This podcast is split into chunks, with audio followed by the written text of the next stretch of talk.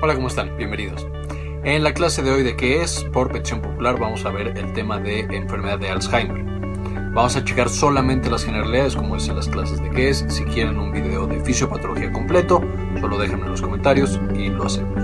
Pero espero le entiendan, les guste y les sirva mucho. Estudios entonces qué es el Alzheimer.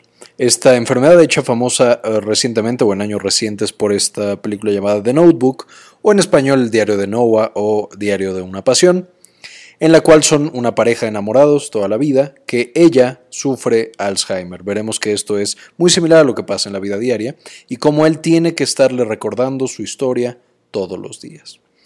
Para este video les sugiero que antes revisen el video que ya hicimos de vejez y síndrome de fragilidad porque les permitirá entender más qué está pasando con estas personas, qué enfermedades tienen y meter el Alzheimer dentro de un contexto de un ser humano en estas edades y no solamente una enfermedad. ¿Cuál es la definición? El Alzheimer es, era antes conocido como demencia senil y tiene muchos otros nombres. Y otra cosa difícil es, además de que tiene otros nombres, hay otro tipo de demencias que no son Alzheimer, que pueden estar acompañadas o eh, aparecer en vez del Alzheimer. Por ejemplo, tenemos una demencia por muchos infartos cerebrales, que es la demencia vascular, otra demencia que es por cuerpos de Lewy, etc.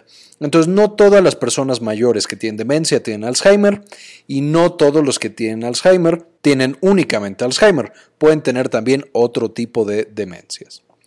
Ahora, el Alzheimer es de las enfermedades neurodegenerativas más comunes que existen. Se calcula que entre el 10 y el 30% de las personas mayores de 65 años padecen esta enfermedad y va a ser lo que les va a causar la demencia y el principal factor que los va a llevar a perder su calidad de vida. Sin embargo, en el mundo hay 5 millones de personas afectadas, de las cuales 200.000 van a ser menores de 65 años. a pesar de que pensamos que es una enfermedad de personas mayores de 65 años, también hay un porcentaje importante que lo padece antes. Y vamos a ver que estos eh, casos que se dan antes de los 65 se asocian más con, por ejemplo, algunos genes o algunos otros factores muy importantes. Y es responsable del 80% de los casos de demencia. De nuevo, no es la única demencia, pero el 80% de las personas que tengan demencia van a tener demencia de tipo Alzheimer sola o acompañada. Y en esta foto que ganó el World Press Photo, en el año 2012, que personalmente me gusta mucho, el fotógrafo Fausto Podavini eh, se entrevistó y fotografió a esta pareja, en la cual él tiene Alzheimer y ella lo cuida toda la vida. Ambos estuvieron juntos, estuvieron casados por muchos, muchos años, y ahora ella está decidida a cuidarlo hasta sus últimos momentos, a pesar de que él ya no la reconoce para nada. Y en esta fotografía podemos ver justamente esta lucha que está teniendo ella y el sufrimiento que le genera esta patología. Y es importante, hoy la menciono, porque el Alzheimer es una enfermedad que no solamente afecta a la persona, sino que afecta también a todas las personas en el entorno y especialmente a los seres queridos. El tener a una persona que tú amas y que ya no sea capaz de reconocerte o de recordar todo lo que vivieron juntos es algo extremadamente traumático y debe ser manejado de manera acorde. Si somos médicos, personal de salud o si conocemos a alguien que esté en estas situaciones, tenemos que considerar al paciente y a la familia en todo momento. Ahora, ¿qué causa el Alzheimer? Básicamente es que el cerebro, este sería un cerebro normal, incluso en una persona mayor, mientras vamos envejeciendo el cerebro se va haciendo más pequeño, sin embargo mantiene en general sus características. Sin embargo, ahorita vamos a ver que por causas que no conocemos o que no entendemos del todo, los pacientes con Alzheimer tienen una disminución o el cerebro se hace mucho más pequeño. Además, estas partes que se llaman cisuras, van a eh, encogerse o más bien se hacen más grandes porque se encoge la cantidad de células nerviosas y de neuronas que tienen. Los ventrículos, que serían estas partes, también se hacen más grandes porque el tejido de alrededor muere y se hace más pequeño. Y todas partes, en todas partes del cerebro, van a empezar a morir neuronas en gran cantidad, generando algo llamado atrofia principalmente cortical. O sea, la corteza de nuestro cerebro se va atrofiando, se va haciendo más pequeña y ya no puede hacer todas las funciones que tendría que hacer en una persona sana, incluso a los 80, 90 años. Que es otra cosa importante. No todas las personas mayores, viejitos, a la edad que ustedes quieran, tienen por qué presentar este tipo de déficits cognitivos o Alzheimer. No es normal que una persona que envejece tenga estos problemas. Hay personas de 80, 90 años que tienen su cerebro completamente intacto. Entonces esto es una enfermedad y no es normal que las personas lo tengan.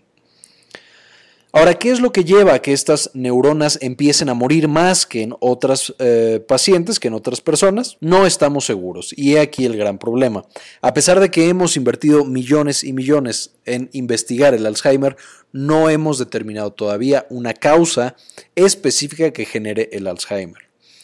No me voy a meter tanto aquí en todas las teorías que existen. Si quieren que haga un video de eso, menciónenme en los comentarios que les interesa el video de fisiopatología. Aquí únicamente mencionaré tres de las hipótesis que están más reconocidas. La primera con mucho es el beta amiloide. Normalmente las neuronas tendrían una proteína que está en casi todas las membranas, que sería el precursor de beta amiloide. Y esta proteína, cuando la célula dentro de su metabolismo normal, la corta y la libera hacia el líquido extracelular. Entonces ya la cortamos y va a ir flotando por ahí. Una vez que ya ha sido cortada de la membrana, una proteína llamada secretasa tendría que eliminarla. Parece ser que en estos pacientes esa famosa secretasa no está funcionando y está generando un amiloide que es poco hidrosoluble, o sea que empieza a pegarse con otros amiloides haciendo un masacote de amiloide. Entonces esta proteína que tendría que cortarse y eliminarse empieza a acumularse y empieza a hacer grandes depósitos de este beta amiloide. A esto también se le ha llegado a llamar placas seniles. Y evidentemente, conforme esta proteína se agrega y se agrega y se agrega, empieza a resultar tóxica para las neuronas y para otras células que ahorita vamos a mencionar, como la astroglía y los eh, células de la microglia. Una segunda hipótesis, que no se sabe bien cómo se relaciona con la primera, pero pareciera que tiene relación, es, ya hemos visto que las neuronas tienen así unas patitas largas, largas, largas, llamados axones, con los cuales se comunican con otra neurona, generando por supuesto una sinapsis. Estos axones largos tienen que ser estabilizados para que puedan eh, llegar lejos, tienen que ser eh, estabilizados por una proteína llamada proteína tau. T-A-U. Aquí está, tau. En estas personas mayores también se ha encontrado que esta proteína tau no funciona, está hiperfosforilada.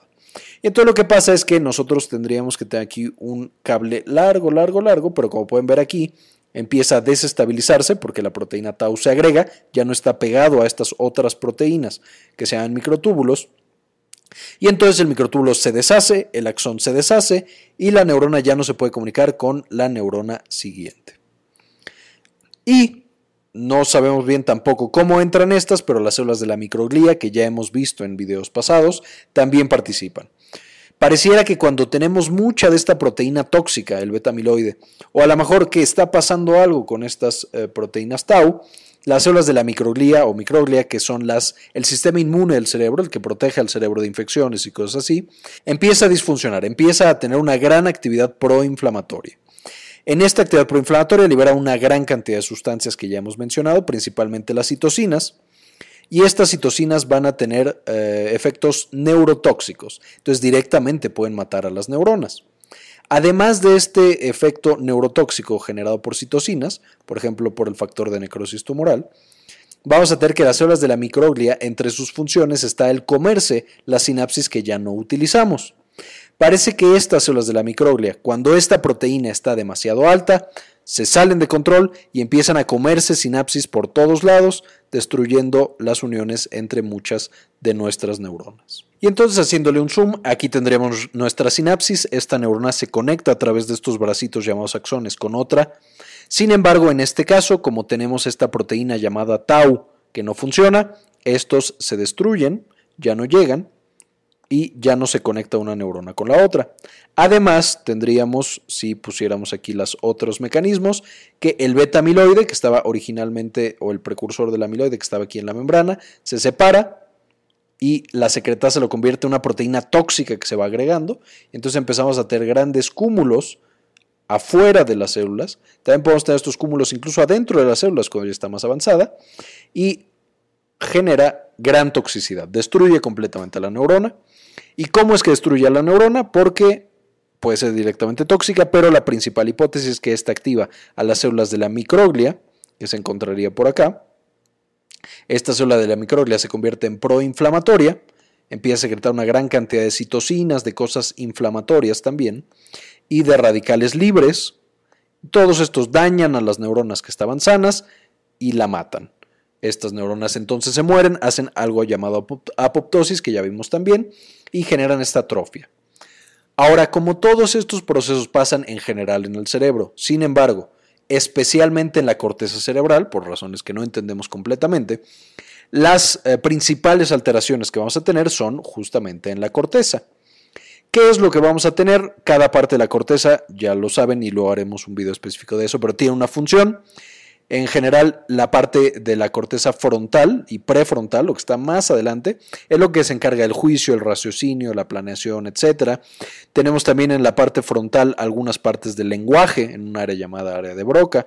En la temporal vamos a tener algunas implicaciones de la memoria cuando se conecta con otra parte de la corteza que es el hipocampo.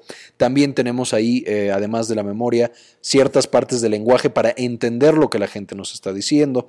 Y tenemos incluso eh, funciones como movimiento y cosas visuales, el ver cosas. Entonces, ¿qué es lo que van a tener nuestros pacientes? ¿Cuáles son las principales zonas que se van a empezar a degenerar? Evidentemente la corteza, la corteza temporal y el hipocampo, entonces vamos a tener problemas de memoria y la corteza prefrontal. Entonces vamos a tener problemas de juicio, de raciocinio, si se afecta la parte del lenguaje, vamos a tener problemas de lenguaje. Y mientras va progresando esta patología, podemos incluso tener alteraciones no necesariamente visuales de que no vea a la persona, pero sí la persona no entiende qué distancia tiene de un lugar a otro, entonces tiene alteraciones visoespaciales es más, les es más difícil agarrar cosas porque no saben a qué distancia están y entonces también van a ser más propensos a accidentes, por ejemplo. Y mientras va degenerando nuestra corteza, evidentemente la persona va teniendo todas estas alteraciones de memoria, incluso en personalidad, de planeación, se van haciendo lentamente como niños chiquitos, básicamente. Y evidentemente, conforme se van haciendo como niños chiquitos, puede resultar peligroso especialmente para ellos las cosas que había antes en su casa o en su medio, lo cual puede llevar a otro tipo de enfermedades o a otro tipo de condiciones. Entonces, por ejemplo, estos pacientes que ya no recuerdan, que ya no entienden tanto, que ya no se puede razonar tanto con ellos, pueden dejar de tomar los medicamentos que serían importantes para su salud o, como le estaba mencionando, tener accidentes en su propia casa. ¿Cuáles son las cosas más probables que le sucedan a estas personas mayores? Evidentemente tener infartos cerebrales. De hecho, muchas veces, como ya mencioné, hay una demencia vascular, que es demasiados infartos cerebrales, hacen que el paciente tenga demencia. La depresión, evidentemente el saber que se nos está olvidando toda nuestra vida o que ya no reconocemos a las personas con las que estamos, puede generar depresión y ansiedad. Accidentes, incluso por ejemplo que quemen algo, que se quemen ellos, que se caigan, etcétera. Tener alteraciones de los sentidos que acompañen, digo, son personas mayores, entonces ya pueden tener problemas de visión, de audición, que se queden sordos. Y una alteración muy característica de los pacientes con Alzheimer es que pierden la capacidad del olfato, ya no huelen nada. Y evidentemente con la capacidad de oler venía el sabor, entonces también pueden tener problemas en el sabor de las sustancias. Pueden tener otras alteraciones neurológicas asociadas a los infartos cerebrales o asociadas propiamente al eh, Alzheimer que están teniendo, especialmente en fases severas en las cuales puede llegar incluso a convulsionar la persona. Normalmente está muy asociado al síndrome de fragilidad y de hecho aquí son una gran mancuerna porque el síndrome de fragilidad predispone a tener Alzheimer y el Alzheimer genera síndrome de fragilidad. Ya lo mencionamos en el video de síndrome de fragilidad y les sugiero que lo vean si no lo recuerdan. Está también muy asociado a abuso, evidentemente como es una persona difícil de cuidar, muchas veces contratamos a cuidadores o nosotros mismos lo cuidamos. Y con el paso del tiempo los cuidadores pueden volverse, eh, con el síndrome del cuidador, pueden volverse insensibles, pueden volverse a veces crueles o podemos directamente contratar a alguien que no es bueno y que abusa de esta persona. Y como esa persona tal vez ya no puede hablar tanto, ya no se expresa tanto, tiene muchos problemas de memoria, pueden abusar de ellos y no nos damos cuenta. De manera que es un riesgo también muy importante en estas personas que padecen Alzheimer. Ahora, ¿cuáles son los factores de riesgo? O sea, ¿qué personas son las que es más probable que les dé el Alzheimer o la enfermedad de Alzheimer? Evidentemente, a mayor edad es más probable, empezando a partir de los 65 años. Sin embargo, aquí cabe aclarar que si no te dio Alzheimer a los 90 años, el riesgo empieza a disminuir de manera importante. Aquí también podemos notar por este factor de riesgo o factor protector de pasando los 90 que no es algo normal de la eh, vejez el Alzheimer. La hipertensión es un muy importante factor de riesgo. Mientras mayor presión arterial tenga una persona, mayor riesgo tiene de que eh, padezca más adelante Alzheimer. Y mientras nosotros bajemos más la presión, menor es el riesgo en esa persona. Las mujeres tienen mayor riesgo los, pacientes que tienen diabetes eh, también tienen mayor riesgo. Si hay obesidad e inactividad, principalmente los años eh, previos a los 65, o sea, como la edad media o la mediana edad, eh, si nosotros tuvimos obesidad o mucha inactividad, es mucho más probable que tengamos Alzheimer. La depresión, una persona que tuvo muchos episodios de depresión o que tuvo trastorno depresivo mayor en algún punto de su vida, tiene mayor riesgo. Y aquí algo importante es que los pacientes con Alzheimer pueden empezar a tener depresión antes de que empezaran con su enfermedad. Entonces son eh, personas que se deprimen por alguna razón y poco después empiezan con la patología de demencia tipo Alzheimer. Entonces no sabemos si la depresión les está directamente causando esta enfermedad o a lo mejor están relacionados de alguna manera depresión y Alzheimer. Y muchas veces, perdón, los pacientes que tienen depresión, si les damos antidepresivos a estas edades, podemos incluso revertir esa demencia que tenían, de manera que no era Alzheimer, sino que la depresión solita le generaba esos síntomas de pérdida de memoria, de confusión, etcétera, etcétera. Entonces es muy importante eh, checar esto de la depresión. Pacientes que fuman tienen mayor riesgo y algunas alteraciones genéticas. Entre las más importantes se encuentra una que es de la apolipoproteína E. ¿Por qué? Porque pareciera que si tienes esta, eh, específicamente la ApoE4, tienes mayor riesgo de que se deposite el beta amiloide. Pero también, por ejemplo, el cromosoma 21 es un importante factor de riesgo. De manera que las personas que tienen tres cromosomas 21, o sea, los que tienen síndrome de Down, tienen un riesgo muy elevado de presentar Alzheimer y que sea antes de los 65 años. Y por último, tener un bajo nivel educativo, o sea, las personas que estudian menos años, parece que también tienen un riesgo más elevado de presentar la enfermedad de Alzheimer. De nuevo, no sabemos por qué es esta asociación, pero parece que entrenar al cerebro de alguna manera protege de la degeneración más adelante. Ahora, ¿qué es lo que nosotros vemos o la persona siente cuando eh, tiene esta enfermedad? Ya quedamos que incluso antes de presentar Alzheimer presentan depresión. Si nosotros tenemos un paciente mayor de 65 años deprimido, esto puede ser solamente depresión, Puede ser depresión que genere síntomas de demencia, que el paciente ya no se acuerde, ya no sepa para qué sirven las cosas, estén confundidos, etc. O puede ser que en algunos años, más o menos se estima que siete años después, puede empezar a presentar ya enfermedad de Alzheimer. Entonces, este es como un aviso, un aviso de que puede venir algo malo y debemos darle tratamiento de manera oportuna. De la misma manera, los antidepresivos se están empezando a estudiar como protectores de esta enfermedad. El segundo, tremendamente importante y de hecho es una de las características necesarias para hacer el diagnóstico, es alteraciones de la memoria. Entonces, si el paciente tiene alteraciones de la memoria, ya podemos empezar a pensar que es Alzheimer y evidentemente todos los pacientes con Alzheimer tienen importantes alteraciones de la memoria. Pero no es suficiente que tenga alteraciones de la memoria, también necesitamos que otras partes de su corteza, esta sería corteza temporal e hipocampo, necesitamos que otras partes de su corteza estén disfuncionando, ya no funcionen bien. ¿Cuáles? Por ejemplo, esta de lenguaje por la corteza frontal o también otras áreas de la temporal la visoespacial por esta conexión que hay entre la occipital y también la frontal y un poquito la parietal, por eso menos. Ejecutivas, o sea que el paciente ya no puede planear, ya no tiene el mismo raciocinio, el mismo juicio, etcétera, de nuevo por alteraciones de la corteza prefrontal y ya no tiene atención. Puede tener algo similar al déficit de atención que ya mencionamos en la clase de déficit de atención, pero también se asocia a la corteza prefrontal.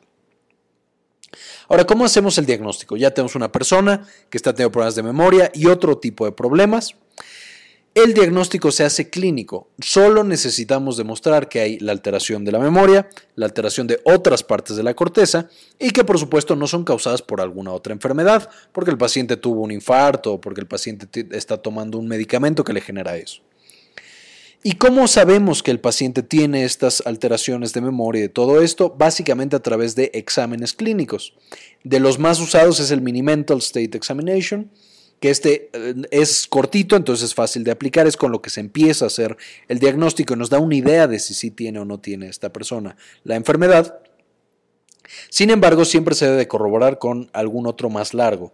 Uno de los más usados es el Montreal Cognitive Assessment. Con estos solitos ya se puede hacer el diagnóstico, sin embargo en algunas situaciones se pueden hacer otros estudios. No siempre son necesarios, la mayoría de las veces no se hacen estudios extra.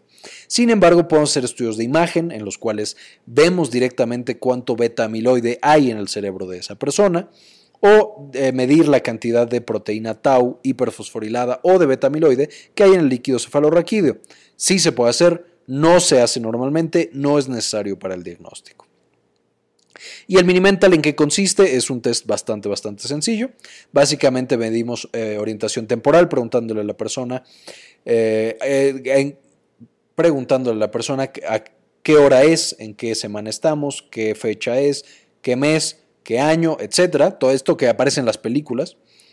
También orientación espacial, que es dónde estamos, qué es este lugar, o sí que me explique qué es este lugar en el que está, qué distrito, qué pueblo, qué estado, qué ciudad, etcétera. Que repita tres palabras, las que sugieren en inglés es car, base y brick, pero pueden ser tres palabras las que sean, ya hay una versión en español.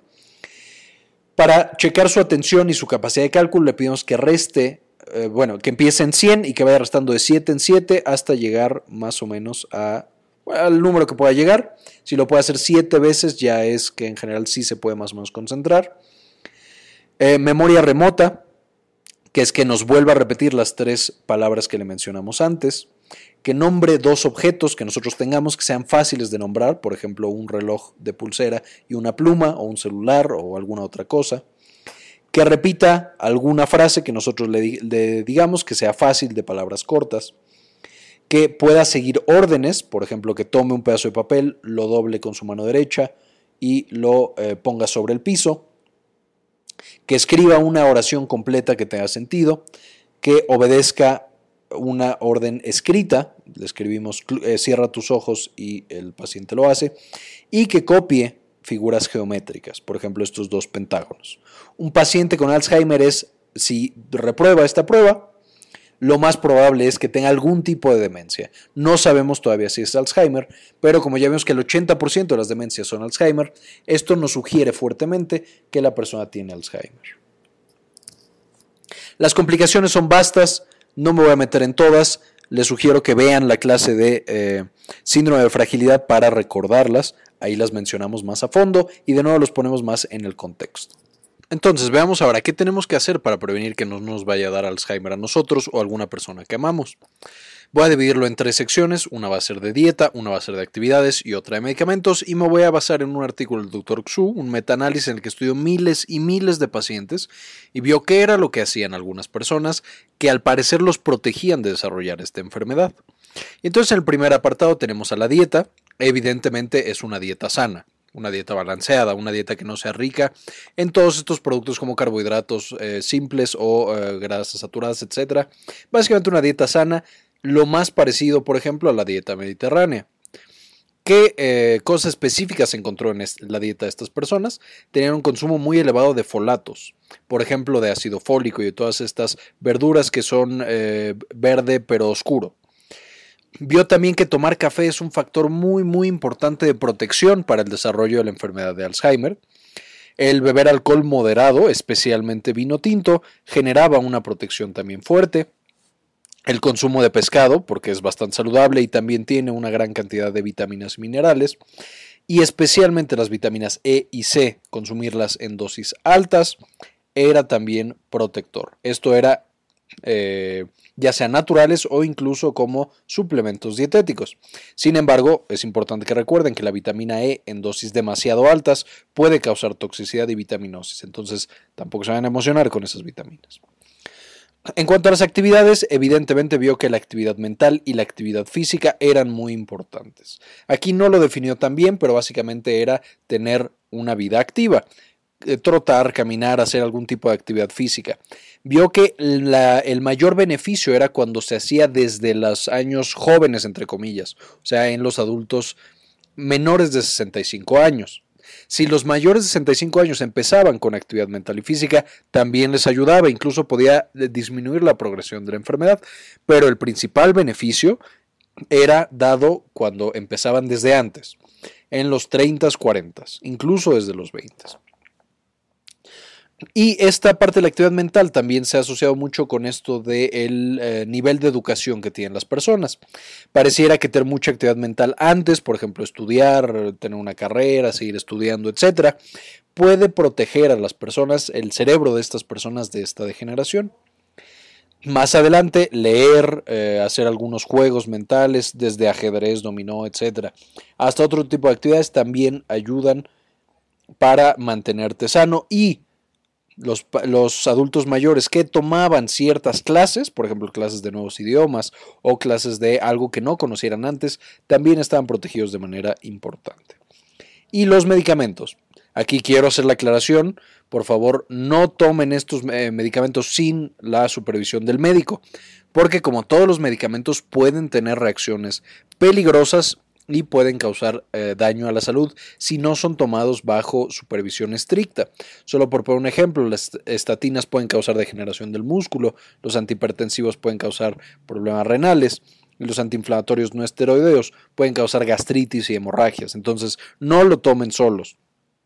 Sin embargo, una estrategia que se puede utilizar para prevenir el desarrollo de esta enfermedad o para retardar la progresión una vez que ya está dando es platicar con el médico y con el médico decidir si se le da al paciente estatinas, que son usadas para bajar el colesterol en la sangre, antihipertensivos para bajar la presión arterial, y a lo mejor un AINE en dosis bajas, por ejemplo aspirina, ketorolaco, ibuprofeno, Ahora, ¿cuál es el mecanismo por el cual protegen? No estamos seguros completamente. Por ejemplo, los antihipertensivos ya quedamos que la hipertensión es un factor de riesgo importante. Entonces pareciera que ahí estamos protegiendo. Las estatinas bajan el colesterol y pueden también disminuir el riesgo de otras enfermedades como los infartos cerebrales, como alguna otra patología típica de estos pacientes mayores. Entonces estos dos primeros pueden ser considerados de manera sencilla, entre comillas, porque no solamente van a prevenir el riesgo de Alzheimer, sino que también van a proteger al paciente mayor de otro tipo de riesgos como infartos cerebrales, como otras pues, enfermedades. Los AINES son un poquito más complicados porque los AINES están en principio contraindicados en pacientes mayores.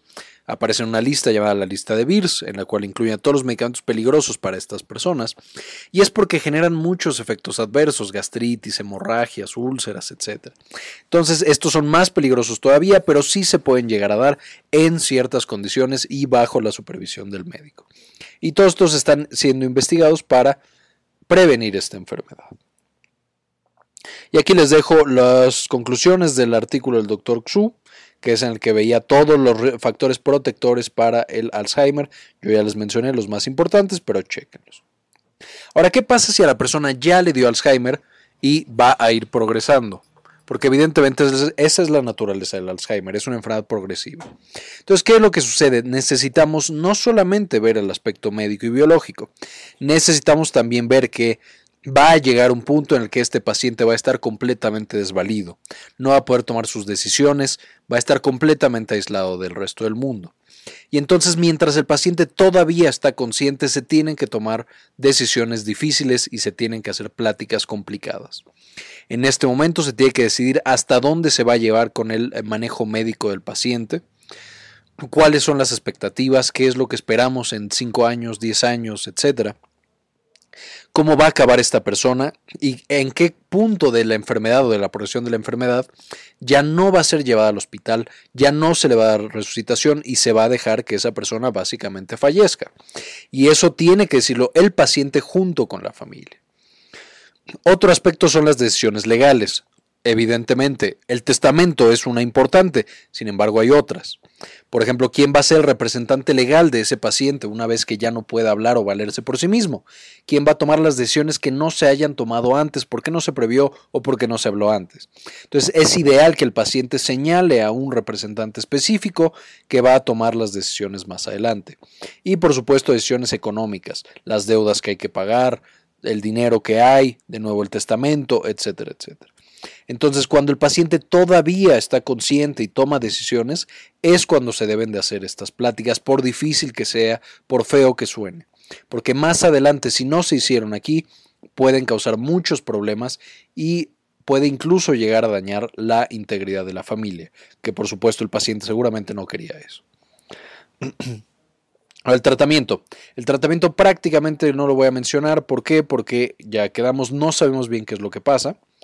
Básicamente lo que damos es ribastigmina, galantamina, tacrina, donepecil, memantina. Algunos actúan sobre acetilcolina para aumentarla, otros actúan sobre dopamina o sobre glutamato y todos tratamos como de balancear estos neurotransmisores que están francamente afectados. El gran problema es que más del 50% de los pacientes no responden al tratamiento. Podemos a lo mejor llegar a mejorar un poquito algún eh, aspecto de la memoria o retrasar un poco la progresión, pero el tratamiento es francamente malo. No tiene los efectos esperados y la mayoría de los pacientes sigue y progresa con la enfermedad. Ahora, hay otras esperanzas, hay tratamientos experimentales, todavía no se están usando, pero por ejemplo inhibidores de la gamma y beta secretasa, que es esta proteína que agarra al precursor de amiloide y lo, lo convierte en el beta amiloide. También hay una vacunación contra el beta amiloide que se está desarrollando especialmente en España. Tenemos que el antes de cobre y zinc, porque son los principales mecanismos que producen los radicales libres en el cerebro. Y ya quedamos que las estatinas y los antiinflamatorios no esteroideos también se están probando para detener o alentar por lo menos la progresión de la enfermedad. Sin embargo, como mencionaba, todos estos están en fases experimentales. Esperemos que funcionen, los podemos ver pronto, pero todavía no estamos ahí. Y muy bien, para saber más, les sugiero, esta, bibliografía. Este es el metaanálisis del Dr. Xu, en el que ven los factores protectores, pero también él analiza factores de riesgo. Tenemos una revisión de la fisiopatología, que de nuevo si quieren que haga un video de eso, pónganlo en los comentarios. Y la página de Medscape y de Wikipedia, la cual saqué muchas de las imágenes, mucha la información, etc. Bien, esto fue todo por el video de hoy. Espero que como siempre les haya gustado y le hayan entendido. Y como siempre, ayúdenos a cambiar el mundo, compartan la información.